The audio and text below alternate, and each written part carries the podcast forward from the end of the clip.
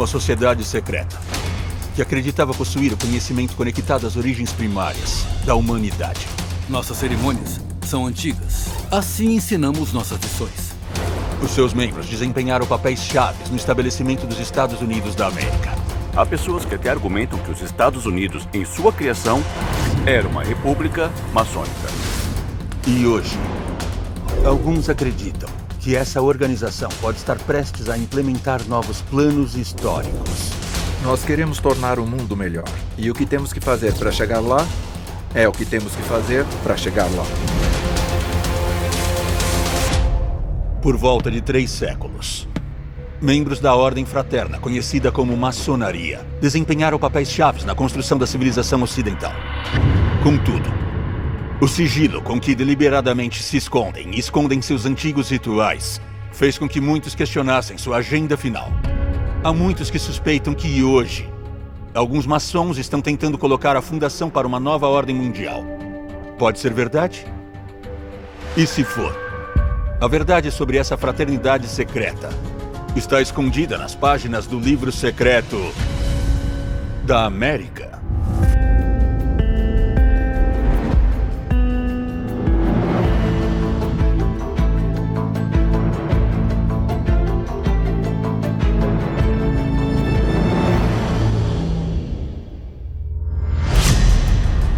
Washington, D.C., 7 de dezembro de 2016.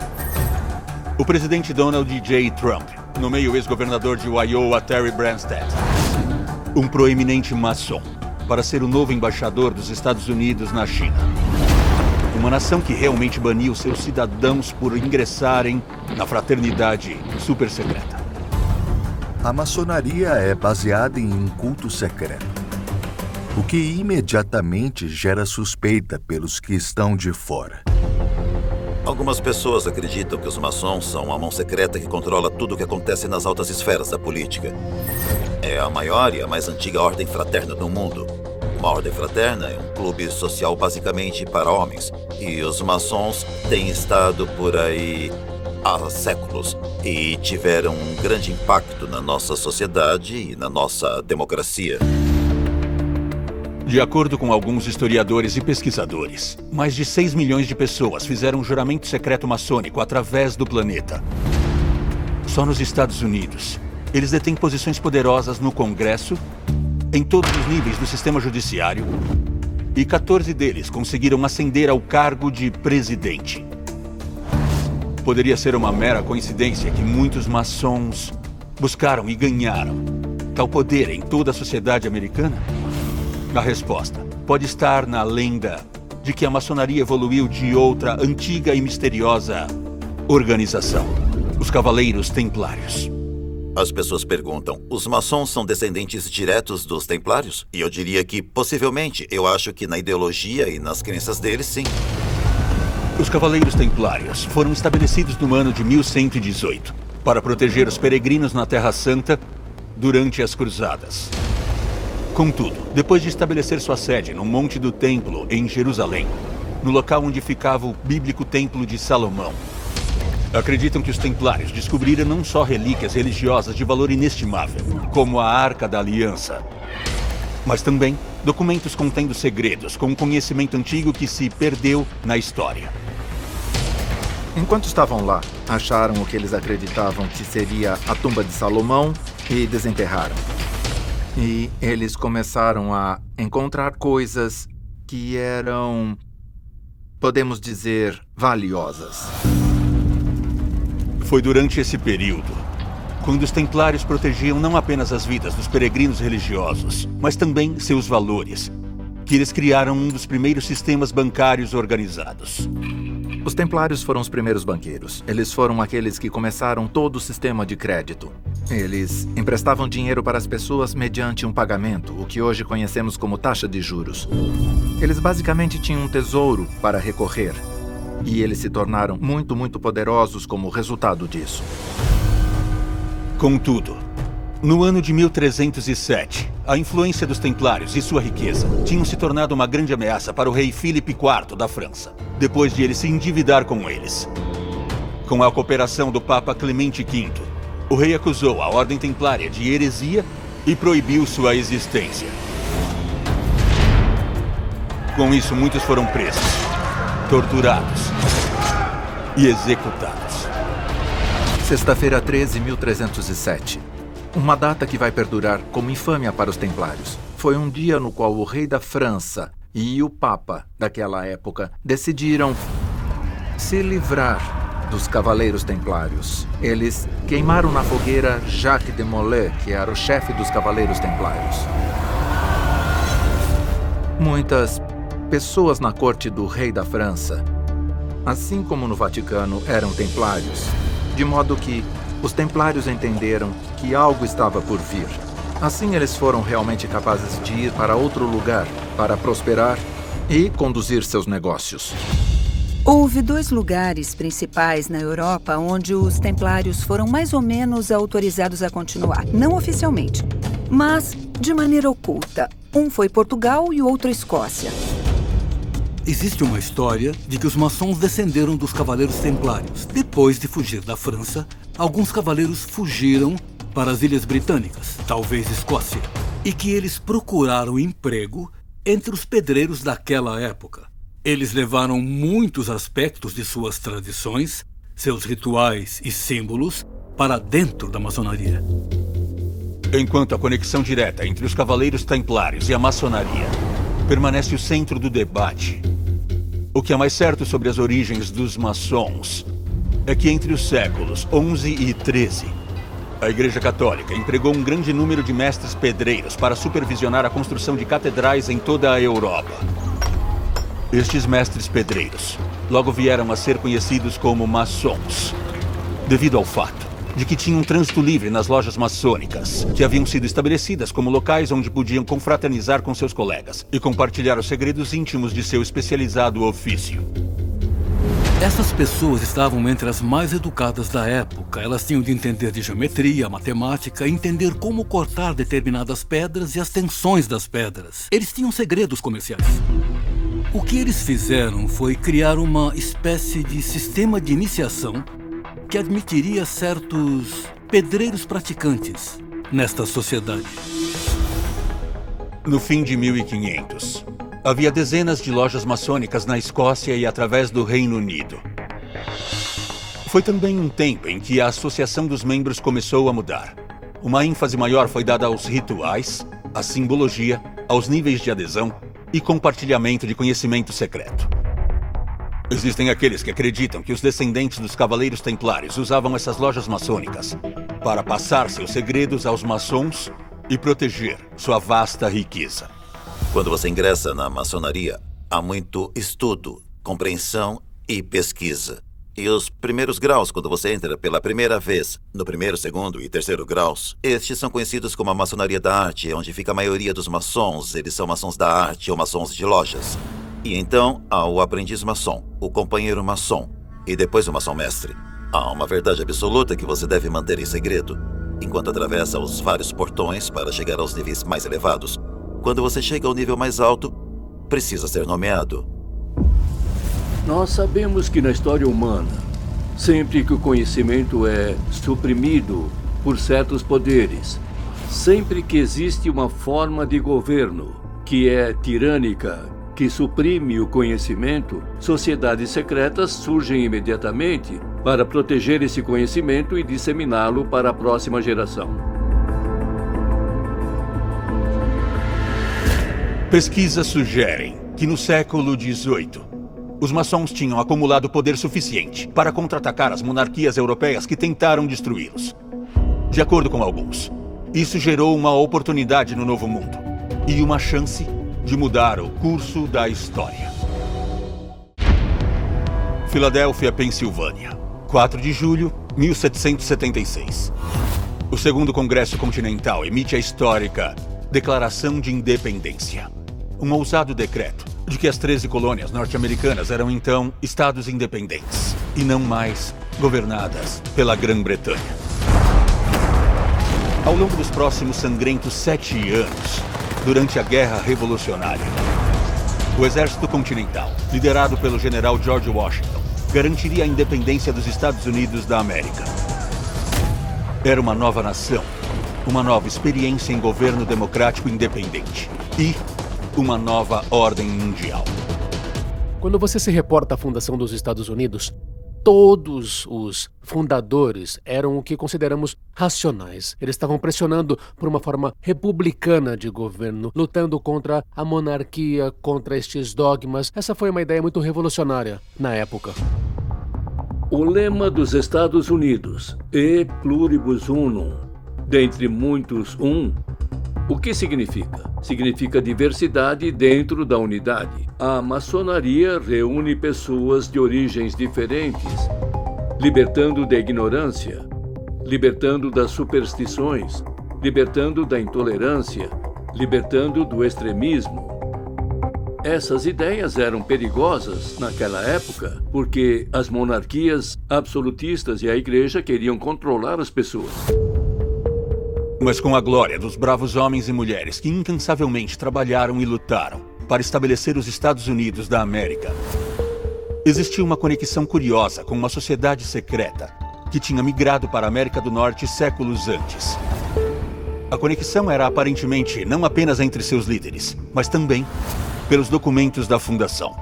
Esta sociedade secreta era a maçonaria.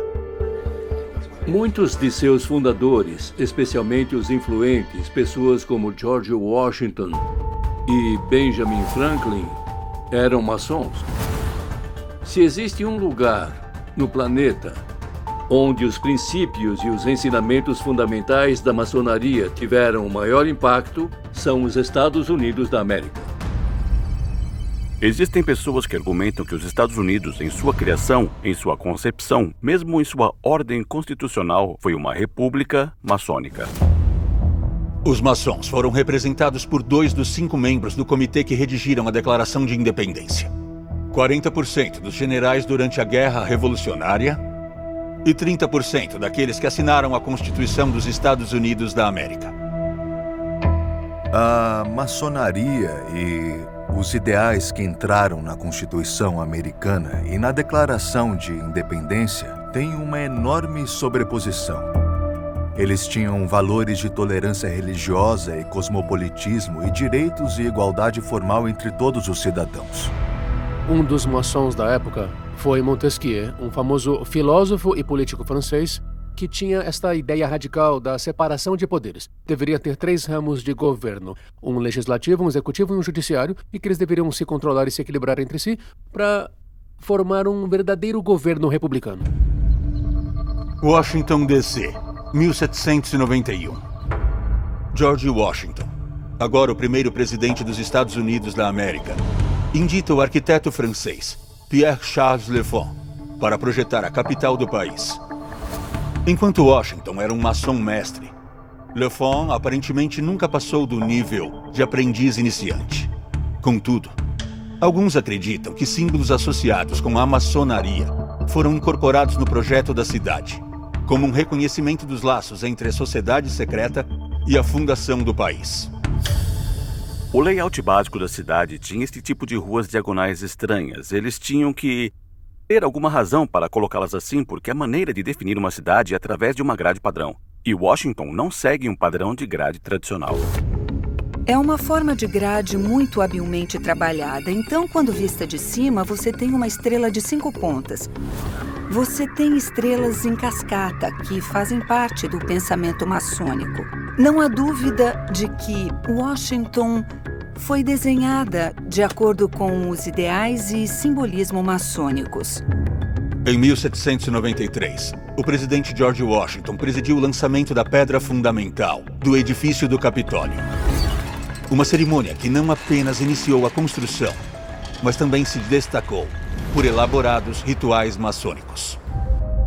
E apareceu George Washington em seu traje maçônico para realizar uma cerimônia maçônica com grãos, óleos e instrumentos de medição maçônicos, entre outras coisas. Você tem o líder da República e muitos de seus oficiais-chave em uma cerimônia pública maçônica. E eles ainda estão fazendo isso em uma cerimônia baseada em sua sociedade secreta. Mas qual era o verdadeiro propósito desse novo experimento na declarada autogovernança? Seria uma nova forma idealista de democracia? Alguns sugerem que os maçons que estavam envolvidos realmente tinham uma agenda oculta. As pessoas começaram a suspeitar da fraternidade. Isso meio que apoiou, eu acredito, os temores de que a maçonaria exercesse algum tipo de poder sobre o governo ou entre a sociedade. A maçonaria foi muito bem sucedida no início da República Americana. Mas em 1826, um tipo de desastre golpeou a maçonaria através do caso William Morgan.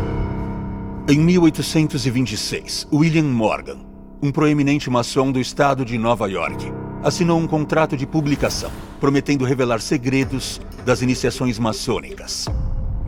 Tradicionalmente, o juramento maçônico tem sido bem horripilante. Eles deveriam jurar absoluta e solenemente na frente de todos os seus confrades que nunca contariam segredos fora da loja maçônica, sob pena de algumas terríveis punições, como ter a sua língua arrancada e a sua garganta cortada. Quando Morgan anuncia que vai contar todos os segredos da maçonaria, Alguns dos sujeitos da cidade decidem levar sua obrigação maçônica muito mais a sério do que realmente deveriam. E o que eles fazem? Eles o jogam em uma carruagem e o levam para a floresta. E Morgan grita pela janela: Assassinos! enquanto o sol está se pondo. E ele nunca mais foi visto. O corpo de Morgan jamais foi encontrado. Mas uma investigação foi conduzida e membros da loja local foram processados pela morte dele. Aconteceu um julgamento dos maçons que o sequestraram. O juiz do caso era um maçom. O governador era um maçom. Eram muitos maçons. Você tinha todos esses maçons envolvidos no processo criminal. E acabou que ninguém foi condenado pelo assassinato de William Morgan. Isso desencadeou uma enorme onda nacional de histeria contra todos os maçons. Isso acabou resultando numa onda antimaçônica que durou de 1826 a 1842 e durante aquele período foi muito impopular ser um maçom. Em 1828, o caso Morgan até estimulou a criação de um novo partido político, o Partido Anti-Maçom. O partido apelou aos eleitores temerosos da influência maçônica dentro do governo dos Estados Unidos. O partido realmente venceu a eleição presidencial no estado de Vermont. Havia centenas de jornais antimaçônicos que apareceram pelo país e os maçons de todo o país começaram a ser atacados. Você lê notícias da época em que os maçons eram retirados de suas reuniões e cobertos de alcatrão e penas nas ruas. O movimento antimaçom era extremamente popular naquela época. Será que o caso Morgan realmente fechou o livro da maçonaria e sinalizou seu fim como uma força poderosa dentro da sociedade americana? Há quem acredite que aconteceu justamente o contrário e que isso levou a outro complô secreto dentro da Irmandade, não apenas para consolidar mais poder, mas também para esconder bilhões em ouro. Uma trama secreta diretamente ligada a Guerra Civil Americana. Condado de Marin, Califórnia, fevereiro de 2013. Enquanto passeavam com seu cachorro em sua propriedade rural, um casal nota a tampa de uma lata enferrujada aparecendo pela superfície da terra. Eles a desenterram e descobrem que ela contém mais de 1.400 moedas de ouro. Até hoje, o chamado Saddle Ridge Hoard é a maior descoberta de moedas enterradas já documentada nos Estados Unidos. Valiam 10 milhões de dólares, datadas da metade até os últimos anos do século XIX. E há muitos mistérios sobre isso.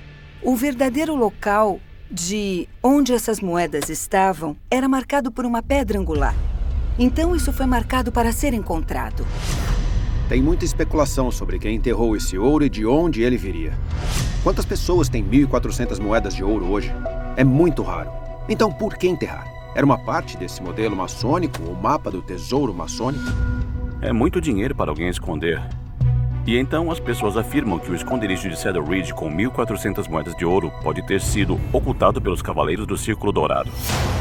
Os Cavaleiros do Círculo Dourado eram uma sociedade secreta do século XIX que apoiava a secessão da Confederação e a preservação da instituição imoral da escravidão. Acreditava-se que a organização trabalhava para criar uma nova federação que expandiria o poder dos estados do Sul. E alguns de seus membros eram maçons. O Círculo Dourado que esta sociedade procurou criar teria sido um enorme império baseado na escravidão situado em torno do Mar Caribenho.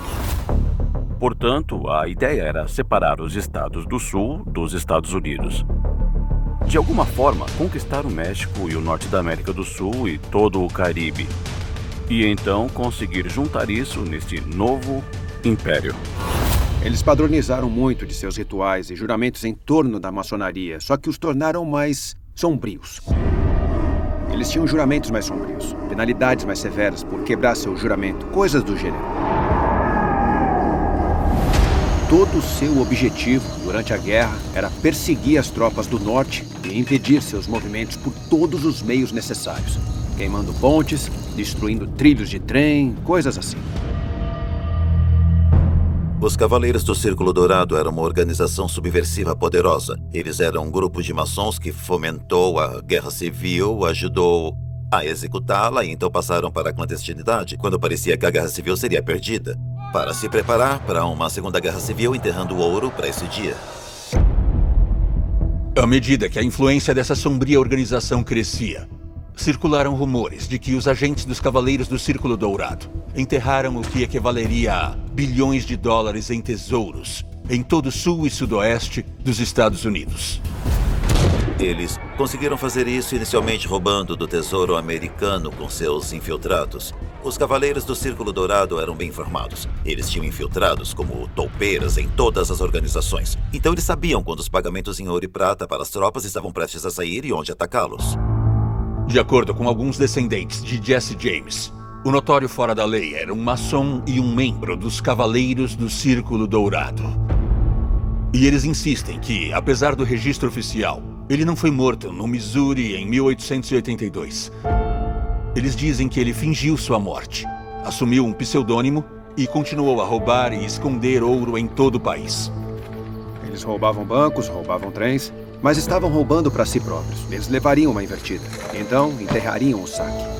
Era óbvio que alguém estava passando a informação para Jesse. Ele foi o sujeito que acertou o alvo, mas isso foi além. Jesse James foi um político operacional. Ele era essencialmente um terrorista americano para a Confederação e um comandante em campo dos Cavaleiros do Círculo Dourado. Gente como Jesse James e outros construíram um reservatório financeiro de que dispunham suas reservas para lançar aquela Segunda Guerra Civil. Mas isso não durou muito tempo, de modo que uma Segunda Guerra Civil nunca mais esteve realmente no jogo. Mas por que alguns maçons se afastaram tão fortemente da visão de seus fundadores? a ponto de tentarem minar ativamente os Estados Unidos. O que poderia ter feito com que eles adotassem uma agenda tão destrutiva? Uma agenda que parecia em desacordo com os princípios maçônicos da liberdade e democracia.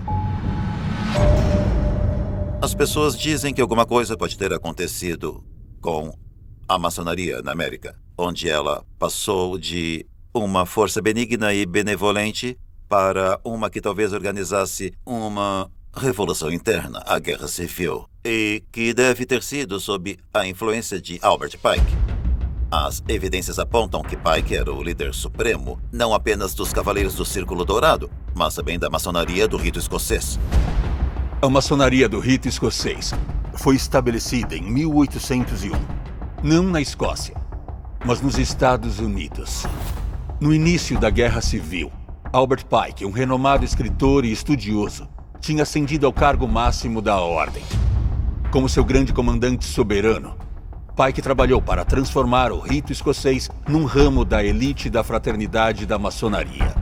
É dito que Pike encontrou o rito escocês em uma cabana e que o deixou em um templo. E, num sentido real, ele fez isso. Ele revisou nossos rituais e estatutos, ele traduziu muitos documentos importantes e raros para o inglês, ele modificou os 33 graus do rito escocês, os 33 níveis de associação ou 33 formas de ensinar isso. Albert Pike sistematizou e criou toda a elaborada filosofia que está por trás do rito escocês, que é o mais importante e rico símbolo existente que os maçons têm nos Estados Unidos. Agora, o problema com o Bike é que ele também era um general confederado. Então, ele incorpora todas as contradições da maçonaria americana. Menos de um século depois que alguns maçons lutaram para construir os Estados Unidos, outros membros lutaram para destruí-lo. Mas esse era o verdadeiro alvo dos maçons durante a Guerra Civil? Ou eles simplesmente jogavam em ambos os lados do conflito, para garantir que eles reteriam o poder e a influência, sem se importar como? 4 de janeiro, 2017. O congressista John Lewis, um democrata da Georgia, um membro da loja maçônica St. James número 4 de Atlanta, apresenta a Lei do Parque Histórico Nacional Martin Luther King Jr. A lei transforma a área ao redor do local do nascimento do Dr. King, em Atlanta, Georgia, em um parque nacional. Inclui o templo maçônico Prince Hall, onde o escritório de King ficava, quando ele liderou a Conferência da Liderança Cristã do Sul. O Dr. King estava supostamente se preparando para ingressar secretamente na loja Prince Hall em abril de 1968. Mas foi baleado poucos dias antes de poder ser iniciado. Mas quem eram os maçons do Prince Hall? E que papel este ramo da maçonaria desempenhou no movimento dos direitos civis? A história começa em 1775, com Prince Hall que foi libertado da escravidão apenas cinco anos antecipadamente. E o que aconteceu em 1775 é que ele tentou se tornar um maçom em Boston e foi rejeitado por causa da raça.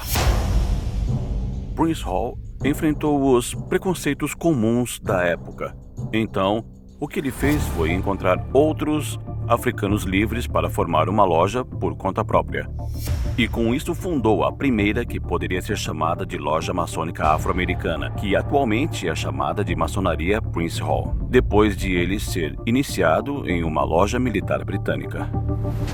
Prince Hall escreve para a grande loja da Inglaterra e pede a eles um alvará, porque eles são considerados a maior autoridade em maçonaria de todo o mundo. E ele consegue um e ele fundou a loja africana número 459, sob a custódia da grande loja da Inglaterra, em Boston, Massachusetts. Então Prince Hall começa a emitir outros alvarás para outros grupos de maçons negros que desejavam iniciar lojas maçônicas. Em 1840, as lojas Prince Hall foram estabelecidas em grandes cidades através do norte dos Estados Unidos.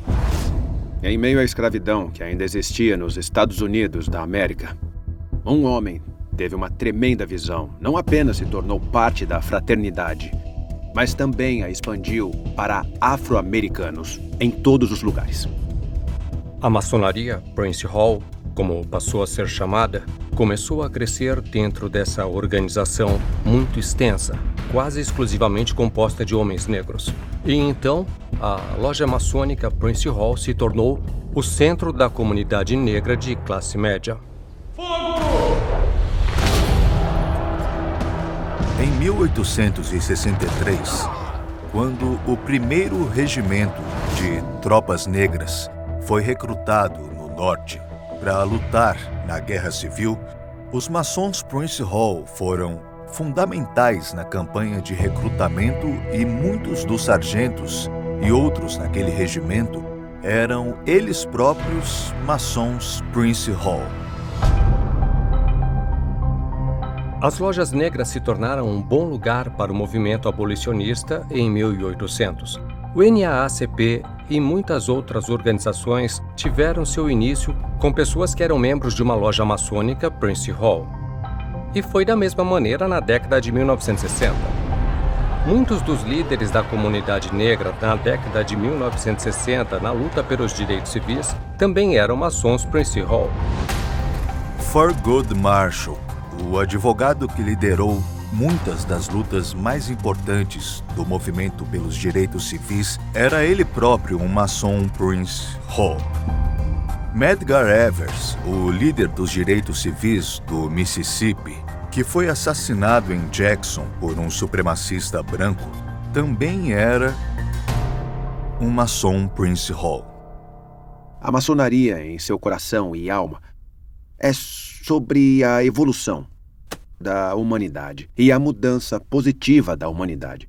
E então os maçons defendem as causas que ajudam a fazer uma sociedade melhor. Os tipos de lições que nós ensinamos são coisas como livre pensamento, fraternidade, igualdade, honestidade. Nós não ligamos para sua idade, para sua riqueza, para sua cor, qual é a sua religião. Então, se você é maçom, você é um irmão. Tem havido muitas, muitas pessoas que têm estado em posições de poder, que por acaso são maçons. Estamos falando sobre maçons autodeclarados ou revelados. Mas há muitos que não são conhecidos. É uma fonte de orgulho para alguns manter sua filiação totalmente secreta. E então a questão é que se eles agem em conluio um com o outro, é para fazer passar uma agenda. A teoria da conspiração sobre a maçonaria circulando agora é uma nova ordem mundial. Que é basicamente o que esses grupos deveriam almejar: sua própria ordem mundial, que é a sua grande missão. Existe uma suspeita geral de alguma organização secreta. Eles não sabem o que estamos pensando, não sabem o que dizemos, não sabem o que pregamos uns aos outros, nem o que estamos fazendo. Isso é algo que os teóricos da conspiração adoram pensar. Os maçons vão dizer que não existe uma sociedade secreta. Eles são uma sociedade com segredos que são discutidos confidencialmente entre eles. Mas eles apenas negariam qualquer argumento que eles são organizados de uma maneira que seria conhecida como um conluio para influenciar eventos políticos e a maneira como a sociedade se desenvolve. Porque eles não deixam registros desses encontros secretos. É muito difícil saber. Por que será que os maçons querem manter tal segredo absoluto? E o que eles estão tentando alcançar? É possível, alguns acreditam, que eles têm um plano principal para uma nova ordem mundial. A verdade pode estar atrás de portas fechadas, nas reuniões secretas de uma misteriosa organização conhecida como Grupo Bilderberg. Montreux, Suíça, 2 de junho de 2019. Proeminentes líderes políticos, financistas, magnatas da mídia e titãs tecnológicos são fotografados chegando para reuniões à porta fechadas, em um dos encontros mais exclusivos e secretos do mundo. O evento anual, conhecido como Encontro Bilderberg, está fechado ao público e à imprensa desde seu início na Holanda em 1954. O primeiro evento aconteceu no Hotel Bilderberg. Por isso são chamados de Bilderbergers. A elite do mundo, líderes da moda, eles são convidados. São considerados o creme de la creme do planeta. O local do encontro Bilderberg é a cada ano diferente, assim como a lista das elites presentes. Mas um código estrito de sigilo permanece.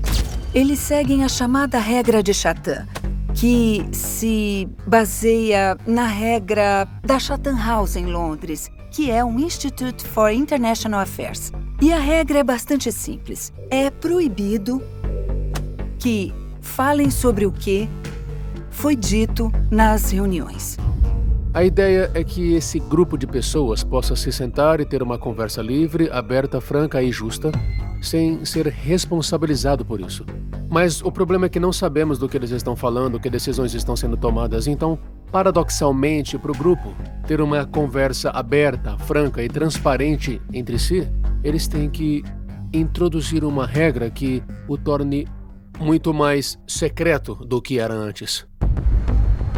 De acordo com funcionários do Bilderberg, seu único objetivo é reunir líderes políticos e especialistas da indústria de todo o mundo para promover um diálogo franco sobre questões importantes que o mundo enfrenta. Há quem suspeite que essa rede de líderes mundiais e cidadãos bem influentes também pode incluir vários maçons. Algumas pessoas acreditam que o grupo Bilderberger faça parte da agenda mão escondida dos maçons.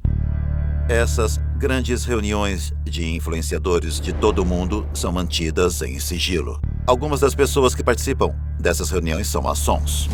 Existe uma teoria segundo a qual um grupo se reúne e eles discutem o que está acontecendo e o rumo do mundo. Eles são capazes de controlar o mundo? Não. Mas eles podem tentar, após reuniões de livre pensamento, criar uma direção.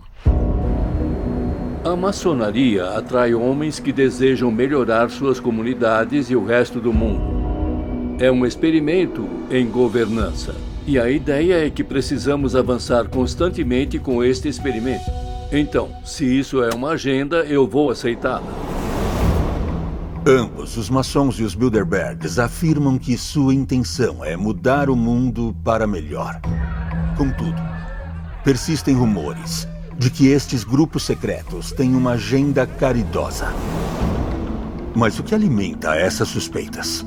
O que acontece é que sempre que você tem o que é visto pelo mundo externo como sendo um segredo ou até mesmo uma organização secreta, isso quase imediatamente leva suas mentes a pensar que alguma coisa maligna está acontecendo ali dentro. Os maçons, os Bilderbergers, são bons alvos.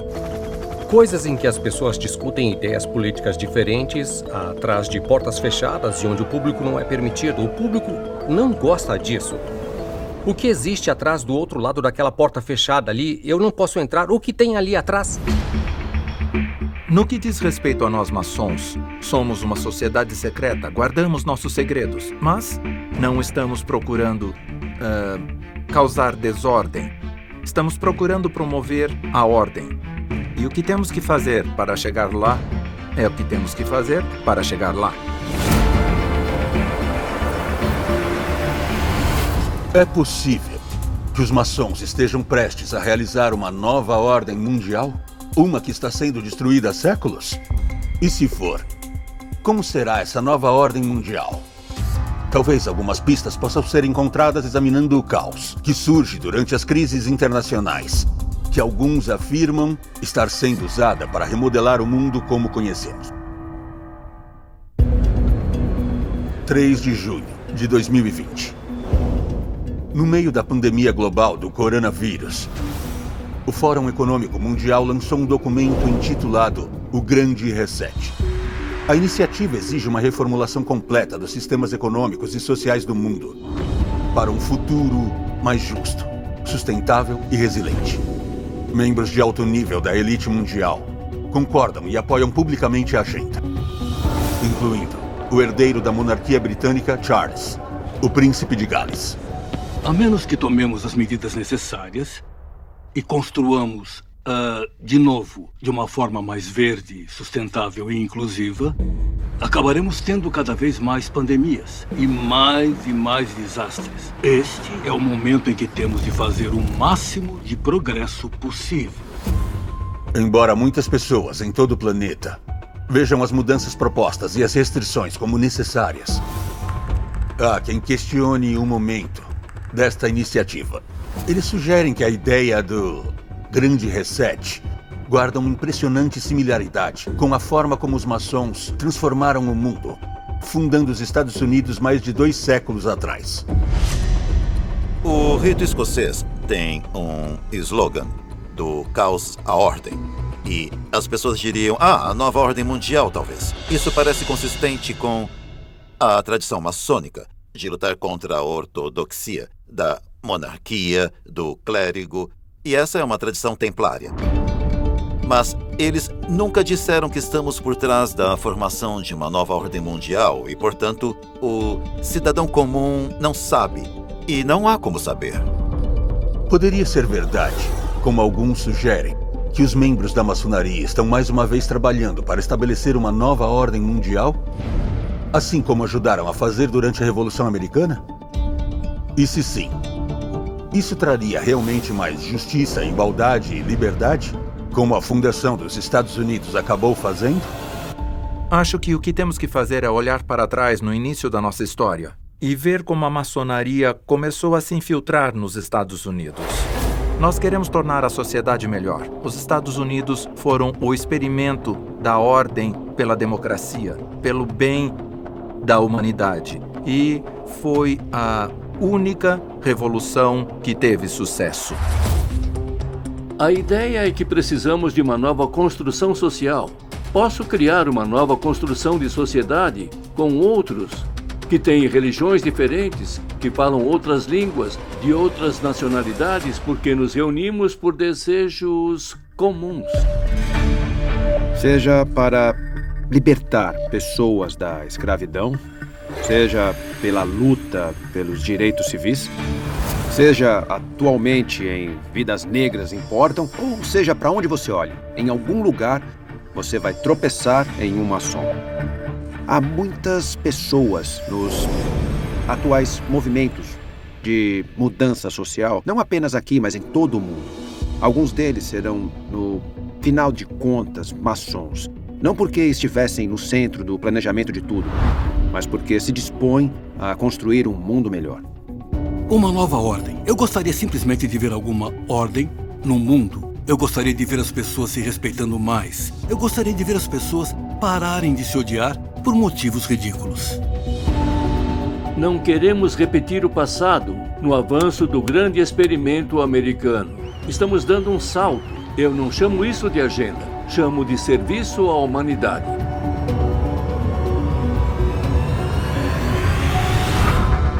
Alguns maçons insistem que eles devem manter segredo, porque são vistos como uma ameaça aos que estão no poder. Mas os teóricos da conspiração afirmam que são os maçons que realmente detêm todo o poder e o usam para refazer o mundo sempre que o quiserem. Qual é a verdade? Agora, ela permanece profundamente escondida dentro do programa Segredos de Estado.